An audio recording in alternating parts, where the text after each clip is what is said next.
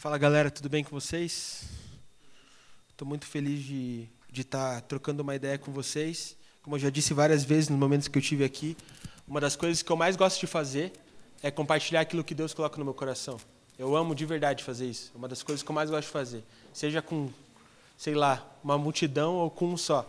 Eu amo falar aquilo que Deus tem colocado no meu coração. E eu acredito naquela cristocidência. Já ouviram essa piada de pastor? Jesuscidência. Cristocidência é melhor que Jesuscidência, pelo jeito. Mas, cara, é... quando o Cris me, me chamou para pregar sobre esse tema, eu fiquei muito feliz porque é algo que Deus tem me incomodado nos últimos tempos, sabe? Para ser bem sincero, é algo que Deus tem me incomodado nos últimos oito meses de maneira assertiva, assim. Sabe, Deus tem bombardeado isso no meu coração. Deus tem falado muito no meu coração sobre vocação. E, cara, quando o Cris me convidou, eu fiquei muito feliz, porque eu sabia que era Jesus ali. E sabe, talvez por descobrir a minha vocação seja um dos motivos de que eu ainda esteja na igreja. Sabe, eu já contei o meu testemunho milhares e milhares de vezes, vocês já devem estar cansadíssimos de ouvir, outra vez nem lembrem dele. Mas, cara, eu comecei a conhecer Jesus de verdade depois que eu tinha muito tempo de igreja. E uma das coisas que mais me levaram a conhecer Jesus foi exatamente aquela pergunta que ficava martelando na minha cabeça, cara. Para que que eu nasci? Sabe, para que que eu tô aqui? Eu lembro que eu fazia, eu faço administração ainda estou acabando, graças a Deus, não aguento mais aquele DIEM, né? Cara, você vai ter que passar pelo DIEM, cara. E nos dias de choro eu estarei lá com você. Pode me ligar. Porque eu sei o que é ficar duas horas na fila do DIEM lá. Mas, cara, é, eu fazia administração e eu gostava do meu curso. Eu achava meu curso muito legal, eu achava fera demais, eu gostava pra caramba do meu curso. Mas tinha algo dentro de mim que falava, cara, você sabe que não é isso. E sabe, eu olhava para várias e várias coisas e várias habilidades que eu tinha, vários talentos que as pessoas falavam que eu tinha, e eu falava, cara, mas não é isso também. E eu lembro que teve uma vez em que eu questionei a Deus e falei, Deus, qual que é, cara? Você está colocando esse desejo no meu coração, mas você nunca fala o que é exatamente. Sabe, você nunca fala o que é de verdade. Está na hora de você falar para mim. E eu ouvi Deus falando comigo de um jeito, mas você já parou para me ouvir, para ouvir o que eu tenho para te dizer? E a verdade é que eu parei para pensar e que eu nunca tinha parado para ouvir Jesus. Sabe, talvez eu tivesse ouvido muita gente que falava sobre Jesus, talvez eu tivesse ouvido muitas pregações, muitas aulas na escola dominical, ou seja lá o que for. Sabe, eu ouvia o que a minha avó falava sobre Jesus para mim, mas eu nunca tinha ouvido algo direto de Jesus. E quando eu comecei a sentar e conversar com ele, trocar uma ideia com ele, ter mais intimidade com ele, foi aí que ele começou a me falar coisas e me dizer o que eu tinha que fazer. E sabe, a verdade é que hoje em dia na igreja, hoje em dia nas nossas comunidades, a gente acha que a única maneira de Deus falar é algo grandioso.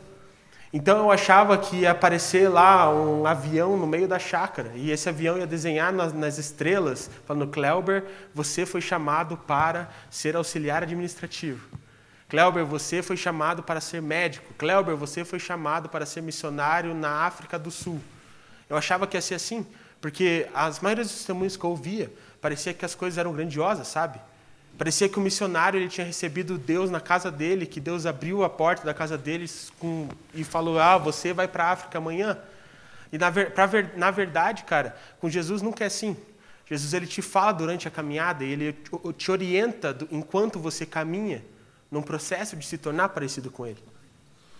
E quanto mais eu orava por vocação, mais Jesus trazia um entendimento no meu coração de que a gente tem que entender o que é vocação, o que é propósito, o que é chamado. Sabe, desde pequeno eu ouço, você tem um chamado. Desde pequeno eu ouço, você tem um propósito. Desde pequeno eu ouço, você tem uma vocação. E para mim sempre pareceu que eram sempre as mesmas coisas. Para mim o chamado é a mesma coisa que vocação, para mim chamado era a mesma coisa que propósito. Mas a verdade é que Jesus ele começou a mudar essa ideia na minha cabeça. E uma vez eu vi uma pregação e essa pregação mudou a minha vida literalmente. E o pastor dizia bem assim: Nós todos temos o mesmo chamado. Sabe, eu, você, a sua avó, o ator da Globo, o pastor da outra igreja, todos nós temos o mesmo chamado. E esse chamado é conhecer a Jesus e ser igual a Ele. Quando nós conhecemos a Jesus e começamos a ser como Ele é, e começamos a caminhar nisso, nós descobrimos qual é o propósito do nosso coração, qual é o propósito da nossa vida. E quando nós continuamos caminhando, nós percebemos qual é a nossa vocação para cumprir esse propósito. Sabe, cara, é impossível você descobrir o seu propósito se você ainda não atendeu o seu chamado de conhecer a Jesus e ser como Ele é. Sabe, é impossível você entender qual é a sua vocação se Jesus ainda não te mostrou na sua caminhada qual é o seu propósito. E sabe por que você está se batendo? Sabe por que você está se perdendo? Porque você está achando que isso vai ser algo grande demais aos olhos dos homens. E sabe, talvez não seja grande aos olhos dos homens, mas é gigantesco aos olhos do Senhor. Sabe, talvez a sua função seja pequenininha. Sabe, talvez a sua função ninguém se importe. Talvez a sua função, cara, ninguém dê valor, nem mesmo você. Mas a verdade é que Jesus se importa. E é exatamente isso que ele quer que você faça. E eu, por muito tempo, eu não ouvi qual era a minha vocação, eu não ouvi qual que era o meu propósito. Porque eu falava, ah, Deus, não pode ser isso. Sabe, ninguém valoriza o que isso faz. Sabe, isso aí não faz diferença. E eu falava, Deus, não é para mim, isso não é para mim. E Deus falava, é, uma hora você vai aprender. E sabe, eu continuei caminhando, eu continuei caminhando. E hoje, quando olho para trás, eu percebo que tudo faz sentido. Hoje, quando olho para trás, eu percebo, é isso. Sabe, não tem como mudar. É isso. E sabe, Deus não escreveu nas estrelas para mim.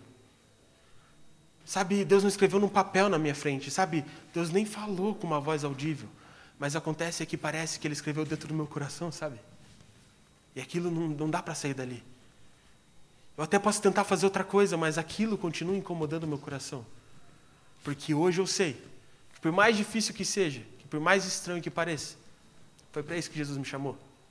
E sabe, talvez eu nem ame tanto o meu chamado, mas eu amo tanto esse tal de Jesus, que a única coisa que eu quero fazer é ser como Ele é. E é por isso que eu exerço isso. A nossa grande dificuldade, cara, é que a gente está achando que a gente nasceu para satisfazer as nossas vontades, quando na verdade não é bem assim que acontece. Eu estou lendo um livro que ele é tipo demais, assim, ele é muito bom. Só que eu estou na metade, por isso eu não indico ele para você ainda. Teve um livro que uma vez eu indiquei para uma pessoa, quando chegou no final, eu falei, meu Deus, não devia ter indicado isso para ela. Então não vou indicar para você ainda.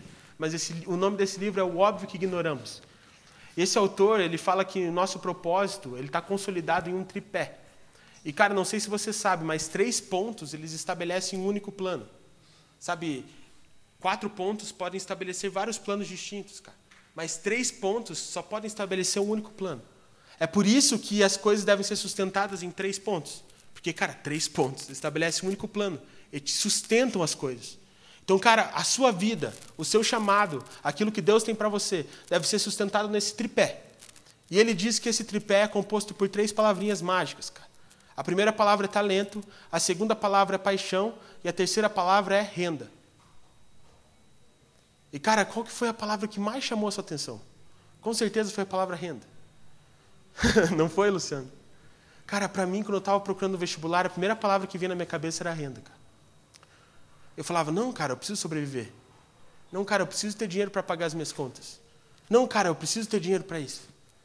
Sabe, eu não sei você, mas talvez você tenha tido um sonho de criança, cara que depois você percebeu que, cara, aquilo era muito impossível.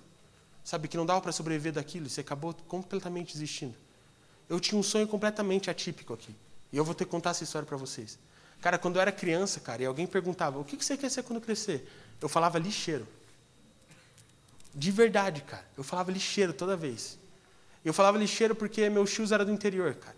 E eu sempre fui piá de prédio, sempre fui piá de Curitiba, eu nunca tinha saído aqui de, de Curitiba. E todas as minhas férias eu ia para Américo de Campos, uma cidade que tem 10 mil habitantes. E, cara, era sensacional, cara, porque lá a gente podia andar na carroceria lá das caminhonetes que meus tios tinham.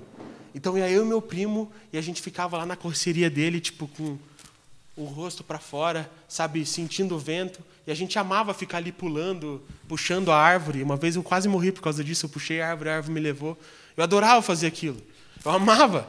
Era muito bom, cara. E quando eu estava aqui em Curitiba, eu nunca podia fazer. Primeiro que meu pai não tinha uma caminhonete. E segundo que, cara, se alguém anda aqui, na, se você vê uma criança na carroceria de uma caminhonete hoje aqui, o cara vai ser multado, ou vai acontecer alguma coisa com essa criança. E eu ficava, cara, eu queria muito fazer isso aqui em Curitiba. E eu vi os lixeiros, cara, que eles ficavam pendurados no caminhão de lixo. Eu falava, cara, mano, olha que legal, aqueles caras eles ficam fazendo o dia inteiro o que eu queria estar tá fazendo. E sabe, eu não tinha nem ideia de quanto um lixeiro ganhava. Eu não tinha nem ideia de quanto eu precisava pra, de dinheiro para sobreviver. Mas eu queria ser lixeiro porque o lixeiro fazia algo que eu gostava. E sabe, quando eu fui crescendo, eu fui entendendo de que, cara, ser lixeiro é muito difícil. E que, na verdade, não é nada cheiroso ser lixeiro. Sabe, não é nada prazeroso, não é um trabalho bom ser lixeiro, sabe? Não é algo que agrada o meu coração. Mas, velho, às vezes eu percebo que nós temos muitos sonhos de criança que nós simplesmente desistimos. Seja por status, seja por dinheiro, seja, sabe, seja lá o que for. Existem coisas que nós amamos fazer e que nós realmente poderíamos estar produzindo algo a partir daquilo. Nós simplesmente deixamos de lado, sabe? Talvez você fale, cara, eu quando era criança, meu sonho era ser presidente do Brasil.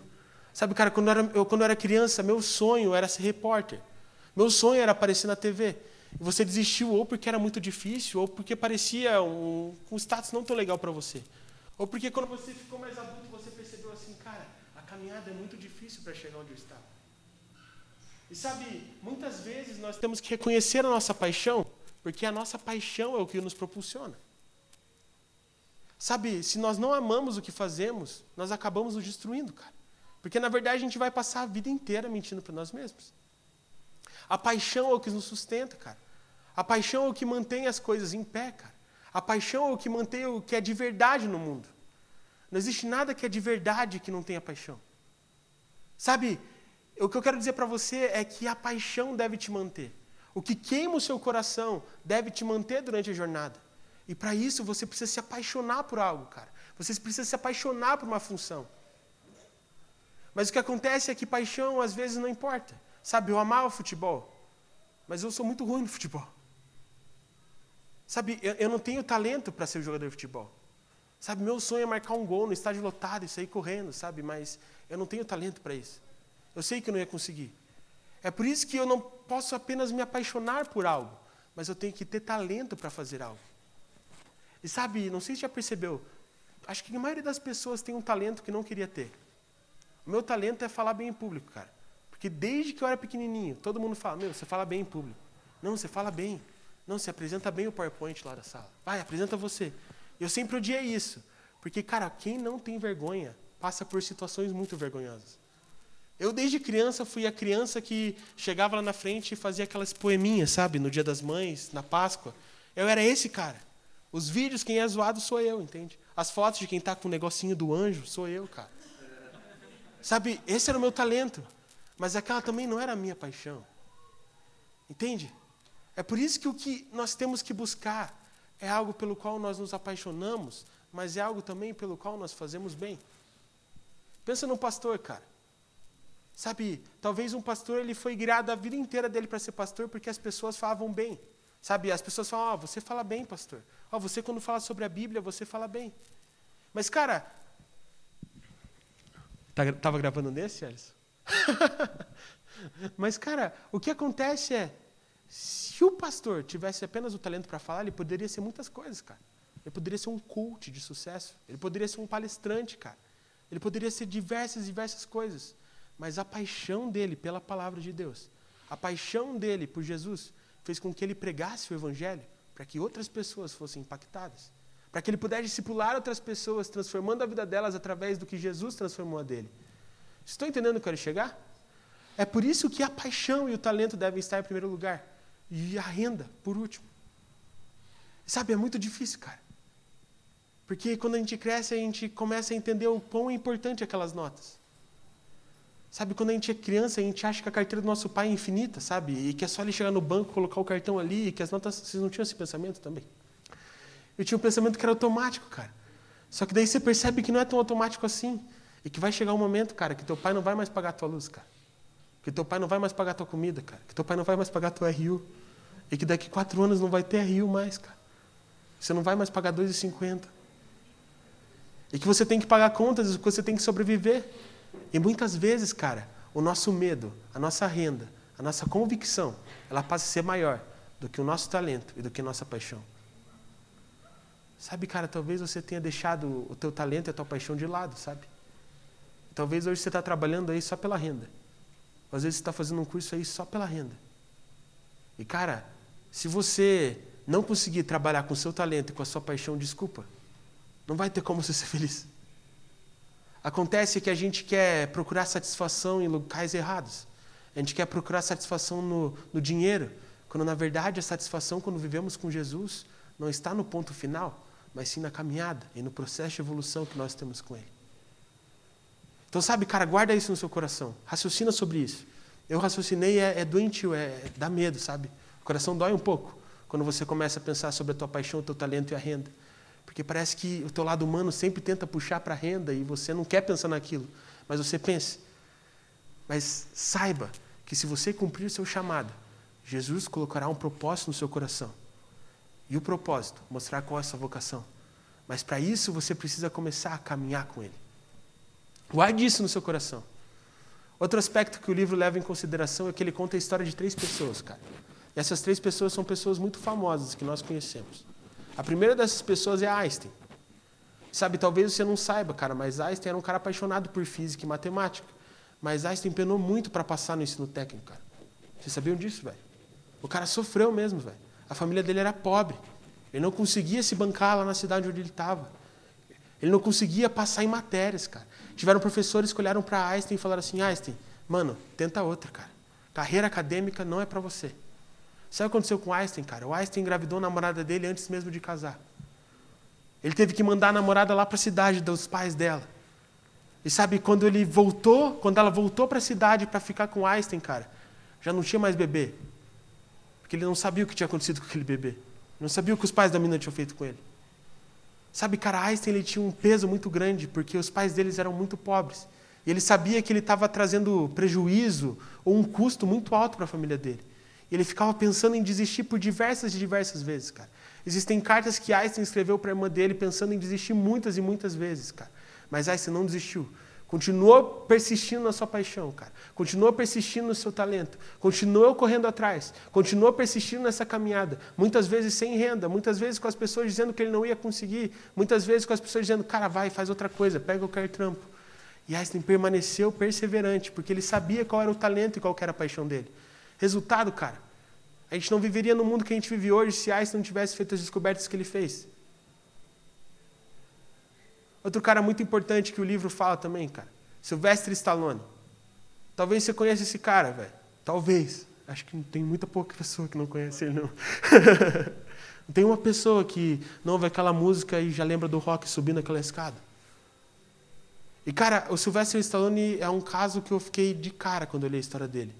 Eu já li várias histórias, na verdade, e uma é um pouco diferente da outra. Então eu vou contar o que todas falam. Mas, cara, o Sylvester Stallone era um cara que morava em Nova York.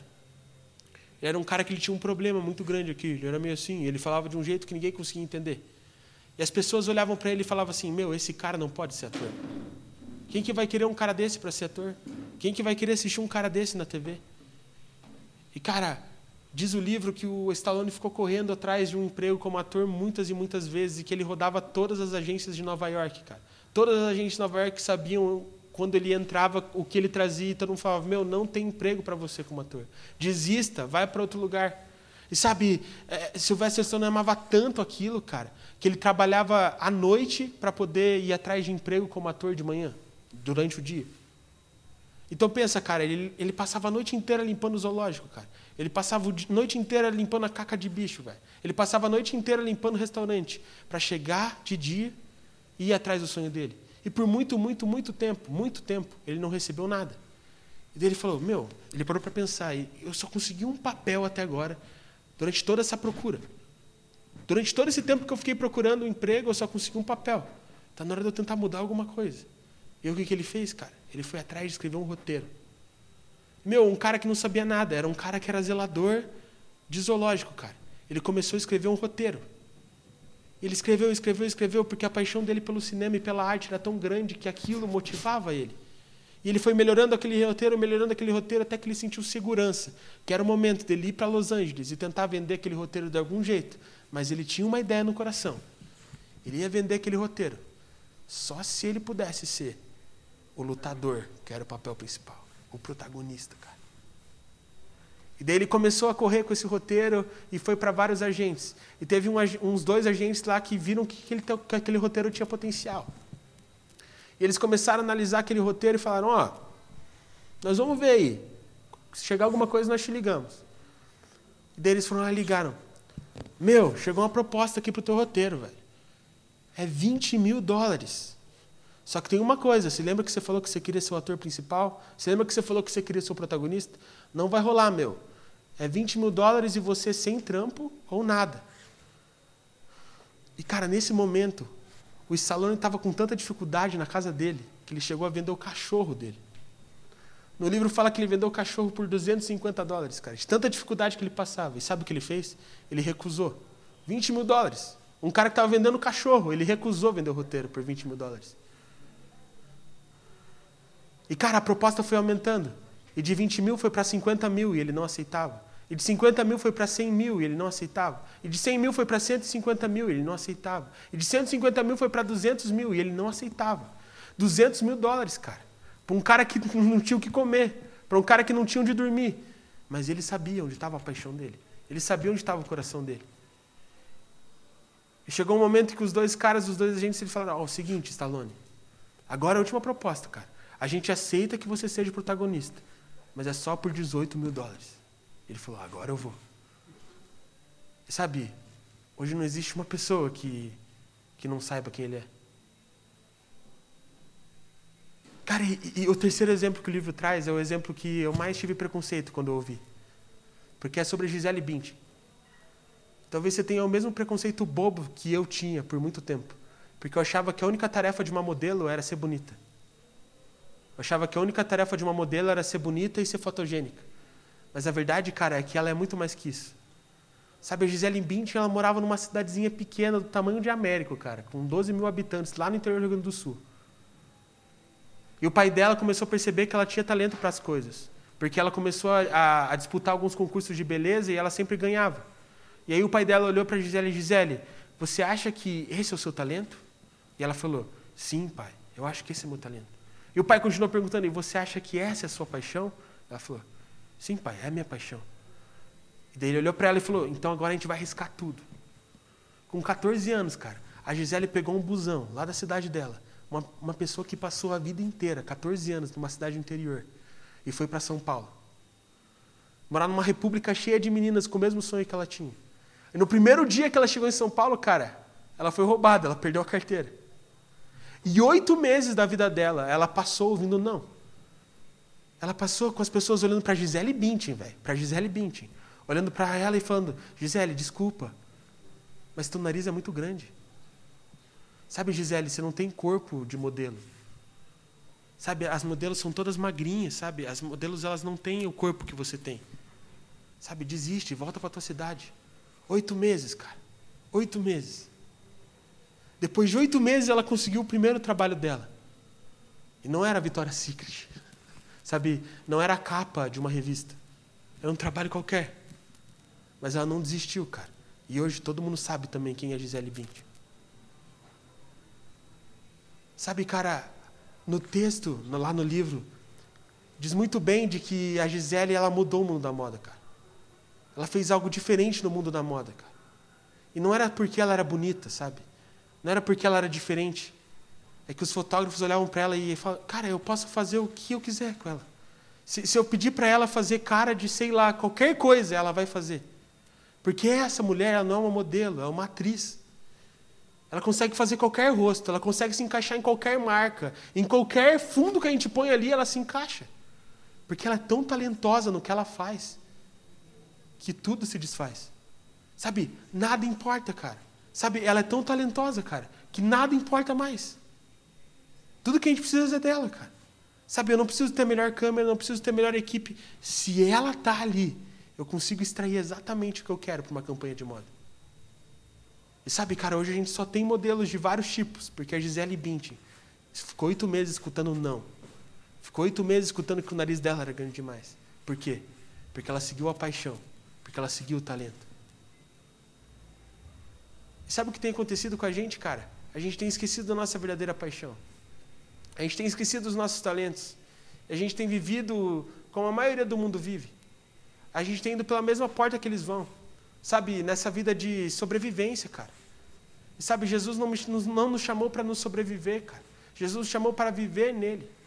Jesus nos chamou para encontrarmos um propósito nele. Jesus nos chamou para que a gente pudesse viver o que realmente queima no nosso coração, cara. Jesus nos chamou para que a gente pudesse mergulhar no chamado que é conhecer e ser como Ele é. Para que a gente possa se apaixonar pelo nosso propósito mas que principalmente a gente desenvolva a nossa vocação durante a caminhada. E sabe, passou muito tempo e até agora eu não falei nada da Bíblia. E agora é a primeira vez que eu quero que vocês abram para que a gente consiga entender de alguma maneira o que Jesus quer dessa caminhada. Então abram lá em 1 Pedro 4.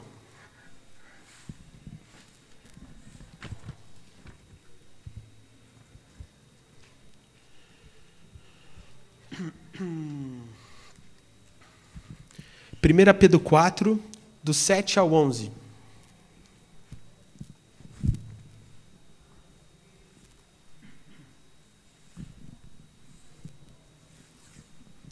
1 Pedro 4, do 7 ao 11, diz assim: O fim de todas as coisas está próximo.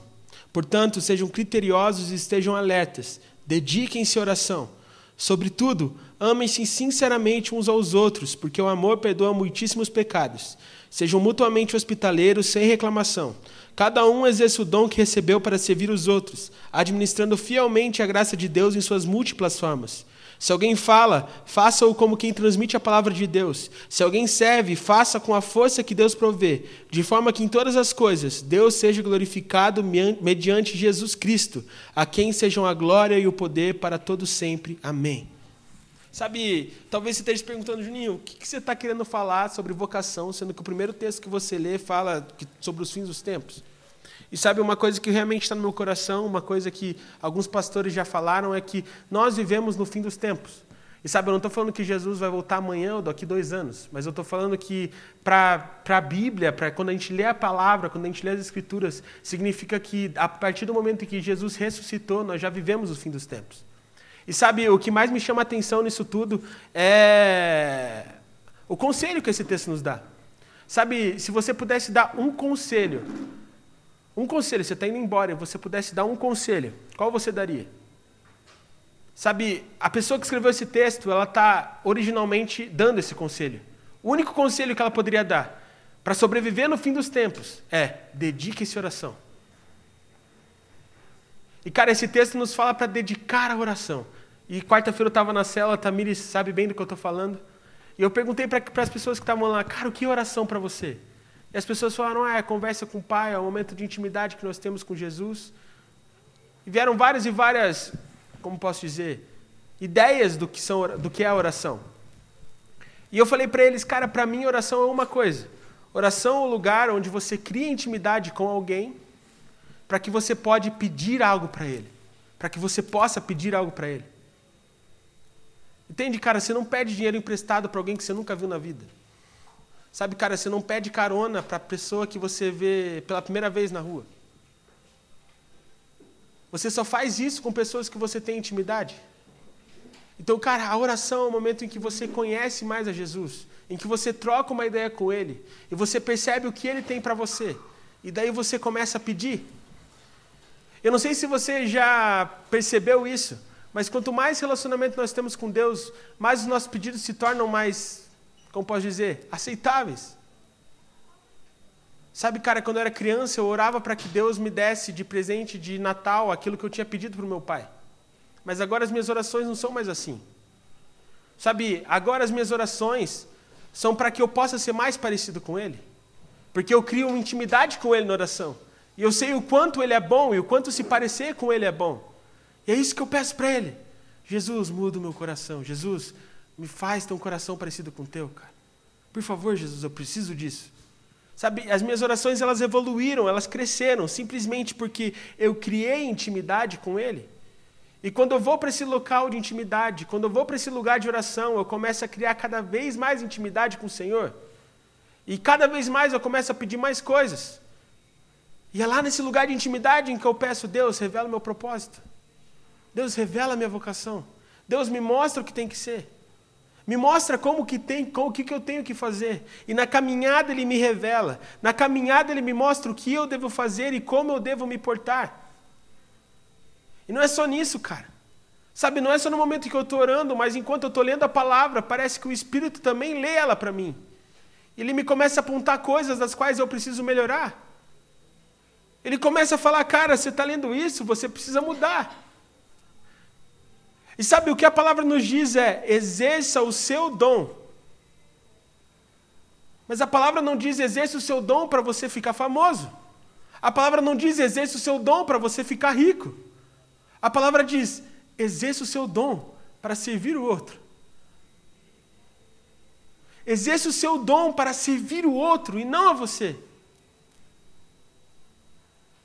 Quando você fazer isso, quando você começa a pensar dessa maneira, tudo se transforma. E pensa, irmãos, de verdade, se todos nós servíssemos um ao outro com os nossos dons, o quão bom seria? Sabe, o quão bom seria se todos nós exercêssemos nossos dons e, e a gente estivesse como se fosse numa mesa, sabe? Um experimentando do, do dom do outro, um experimentando do que, o do, outro, do que o outro faz melhor. Um experimentando e reconhecendo as suas limitações, mas entendendo que o outro pode ensinar e que o outro pode agregar. Sabe, seria uma comunidade fechada, em que ninguém precisaria de ajuda, mas que todos se ajudam. Sabe, esse é o propósito do Senhor. Esse é o propósito de Deus para as nossas vidas.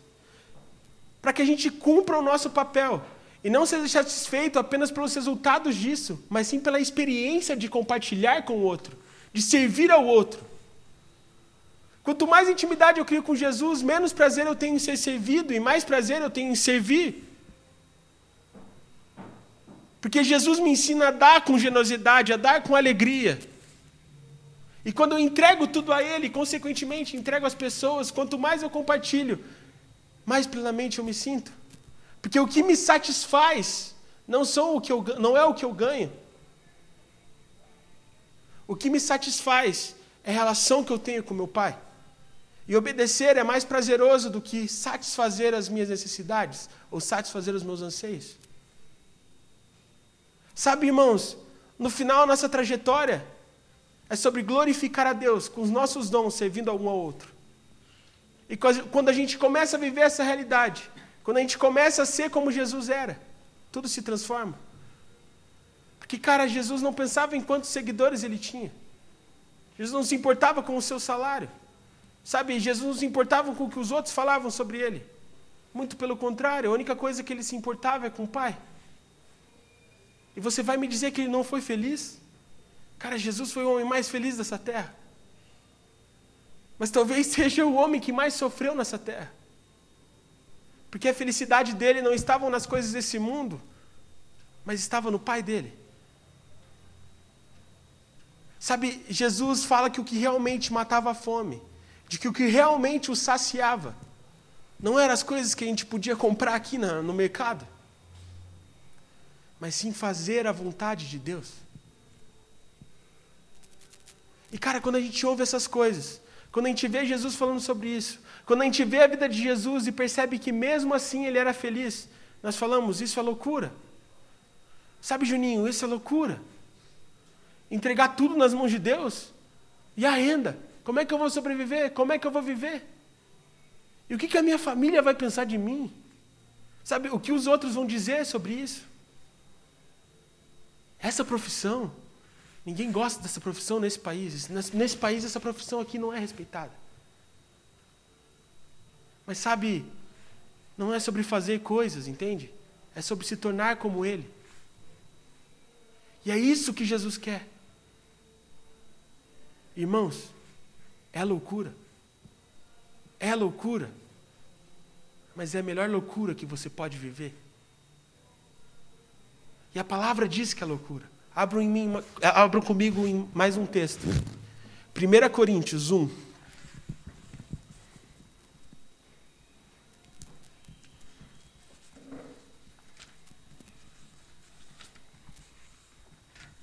Primeira Coríntios 1, do 25 ao 31.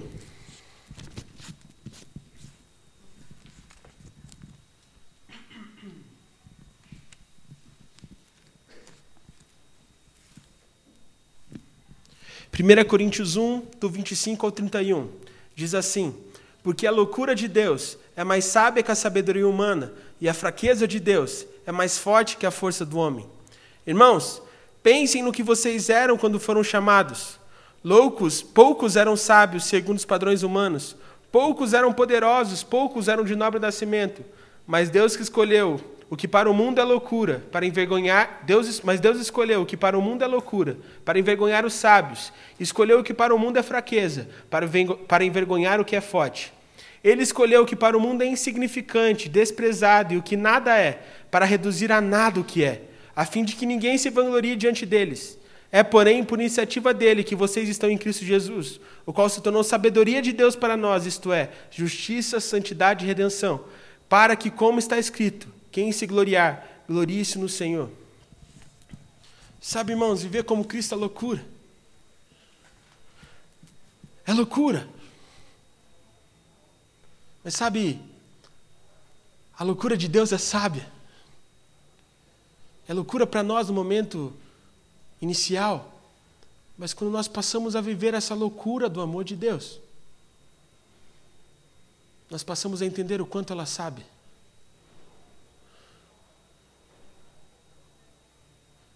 E talvez você esteja me falando assim, Juninho, é impossível, cara. Eu não tenho força para superar os meus medos. Sabe, eu não tenho força para largar tudo. Eu não sou forte o suficiente para fazer isso tudo. Eu não consigo viver essa loucura de Deus. Eu juro que eu tento. Eu juro que eu, que eu me esforço, eu juro que toda segunda-feira eu tento fazer um novo plano, mas não dá certo. Mas o texto diz que não é sobre a sua força, mas sobre a força de Deus. Sabe, irmãos, não é sobre confiar em você e no que você pode fazer, mas sim confiar no seu Deus, Criador do universo, e no que Ele pode fazer através de você.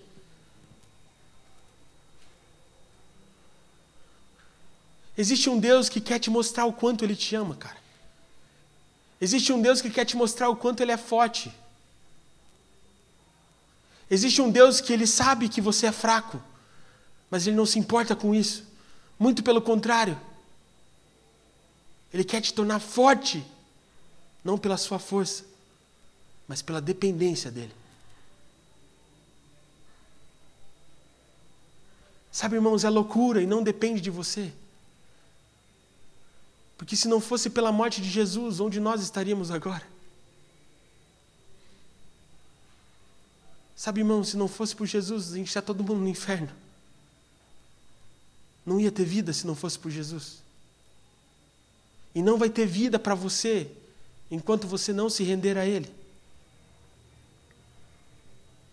E a verdade é que quando você vive essa vida de loucura em Deus, quando você vive essa vida de dependência em Deus, quando você passa a depender da força de Deus e não da sua.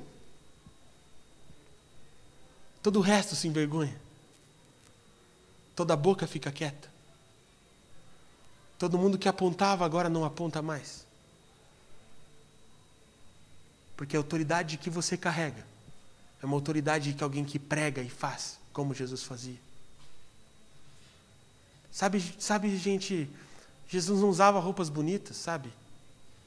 Jesus não tinha um bom sapato. Sabe, Jesus não cheirava bem. Jesus não tinha casa. Sabe, Jesus vagueava por aí. Mas quando ele falava, irmão, qualquer um parava para ouvir. Porque não era sobre o que ele fazia, mas sim sobre o que ele era. Não era sobre o que ele falava, mas sim o que ele praticava. Era a vida que ele levava e não a história que ele contava. O que eu acho mais impactante desse texto é o fato de Deus tornar o que é insignificante para os homens a arma mais poderosa de todas.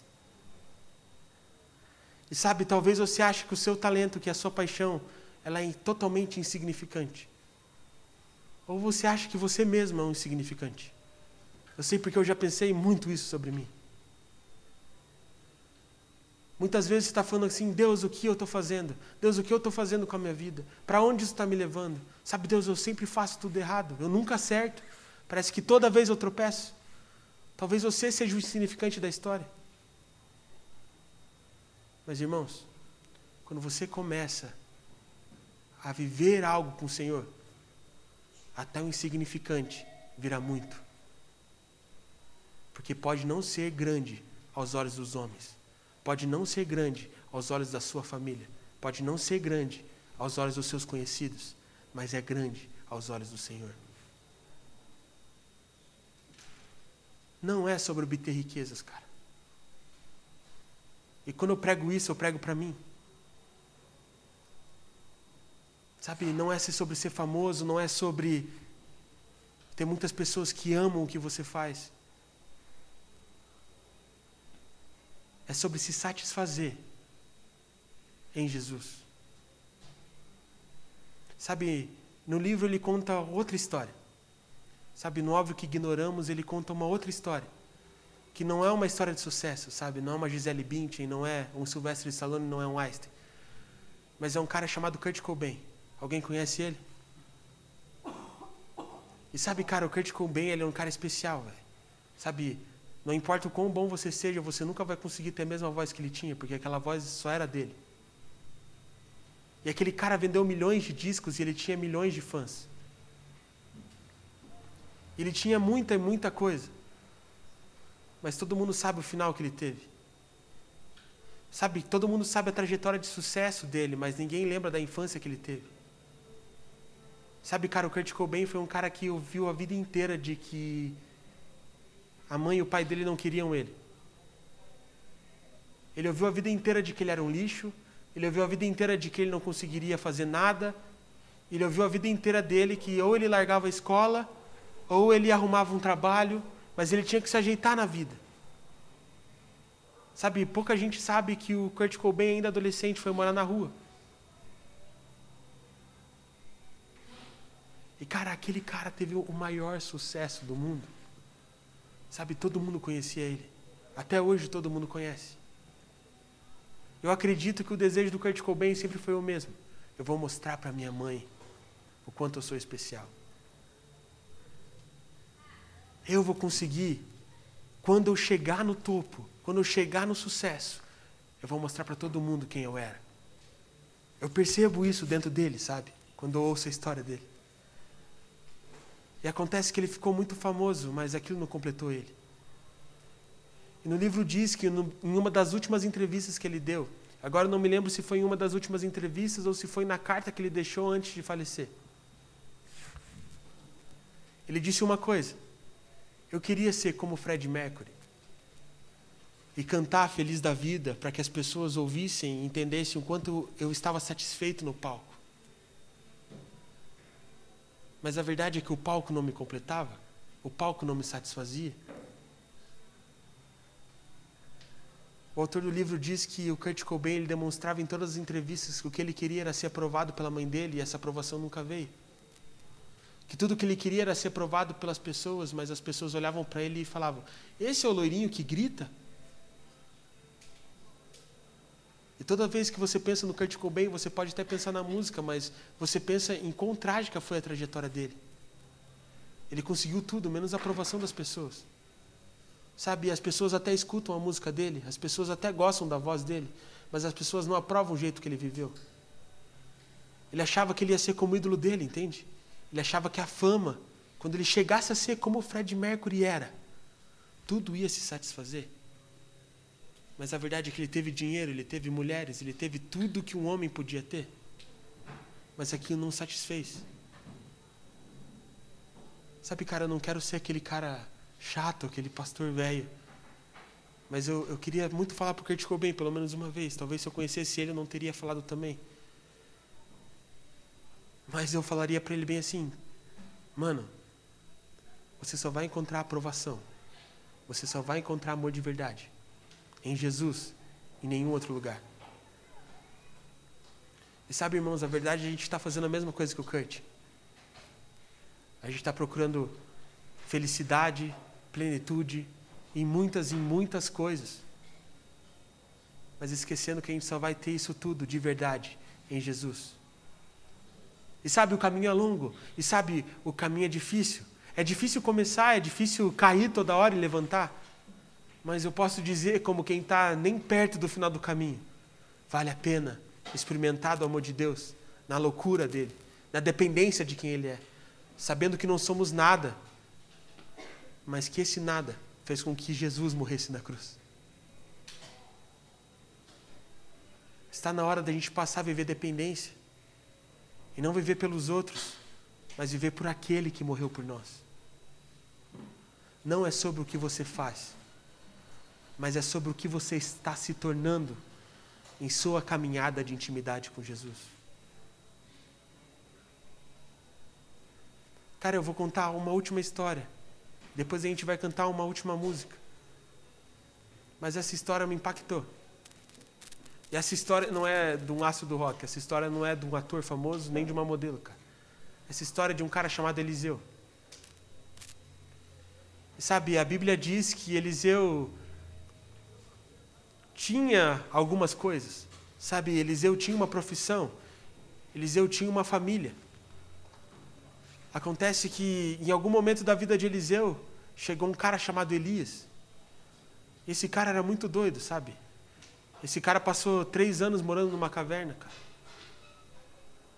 Sabe, esse cara, ele profetizava ao contrário, enquanto todos profetizavam uma coisa, ele profetizava ao contrário.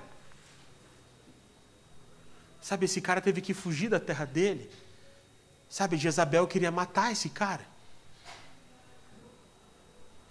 E esse maluco, esse doido chamado Elias, chegou e jogou a capa em Eliseu. E a hora que Eliseu olhou para aquele louco, a hora que Eliseu olhou para aquele cara, ele nem pensou duas vezes. Ele só queimou as carroças, deu um beijo na família e foi embora. Você já imaginou o que a família do Eliseu falou sobre Eliseu?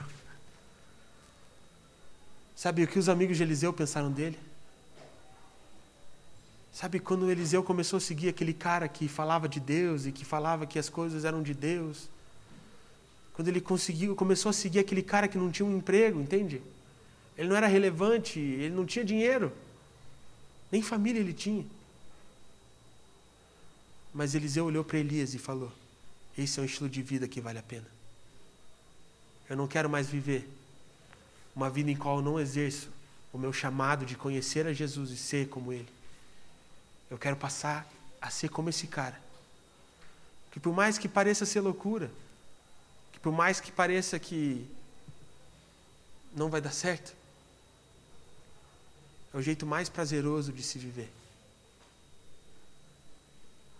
Cara, você nunca vai encontrar a sua vocação enquanto você não viver o seu chamado. E o seu chamado não é algo especial, não é algo gigantesco. Mas é um, uma única coisa que você tem negligenciado a sua vida inteira: conhecer a Jesus e ser como Ele é. Abaixa sua cabeça nesse momento, cara. Ou se concentre em Deus, eu não sei como você faz. Se você baixa a cabeça, se você fica de olho aberto, se você fica de olho fechado. Mas eu gostaria que você se concentrasse em Deus agora. E sabe, cara, eu não sei a sua vida. Eu não sei o que está acontecendo com você, eu não sei qual faculdade você faz, qual curso você formou, qual que é o seu emprego. Mas eu conheço o seu chamado, cara. O seu chamado é ser como Jesus e conhecer a Ele. Eu não sei onde você tem buscado a sua satisfação, cara. Eu não sei se você tem buscado ser satisfeito nas suas amizades. Eu não sei se você tem buscado ser satisfeito no seu emprego ou no dinheiro que você ganha. Eu não sei. Mas eu digo que a verdadeira satisfação não está nessas coisas, mas sim nos braços do Pai, mas sim nos braços de Jesus. Eu não sei qual o seu sentimento em relação a você mesmo. Sabe, eu não sei se você se sente um insignificante, ou se você se sente alguém como sem habilidade, ou sei lá, seja o que for. Mas a única coisa que eu te peço agora é comece a Só comece a caminhar. Você não precisa fazer grandes coisas, grandes escolhas, grandes decisões agora. Você só precisa fazer uma. A partir de hoje eu vou conhecer a Jesus e buscar a Ele, vou buscar a ser como Ele é. E o resto tudo vai se acertar e o resto tudo vai se encaixar. Mas tome essa decisão nessa noite, cara. Preste atenção na letra dessa música e cante junto com ela mas principalmente peça ao Senhor que a partir dessa noite, que a partir desse momento, a sua busca não vai ser mais por outra coisa, a não ser por conhecer a Jesus, criar intimidade com Ele e ser como Ele é.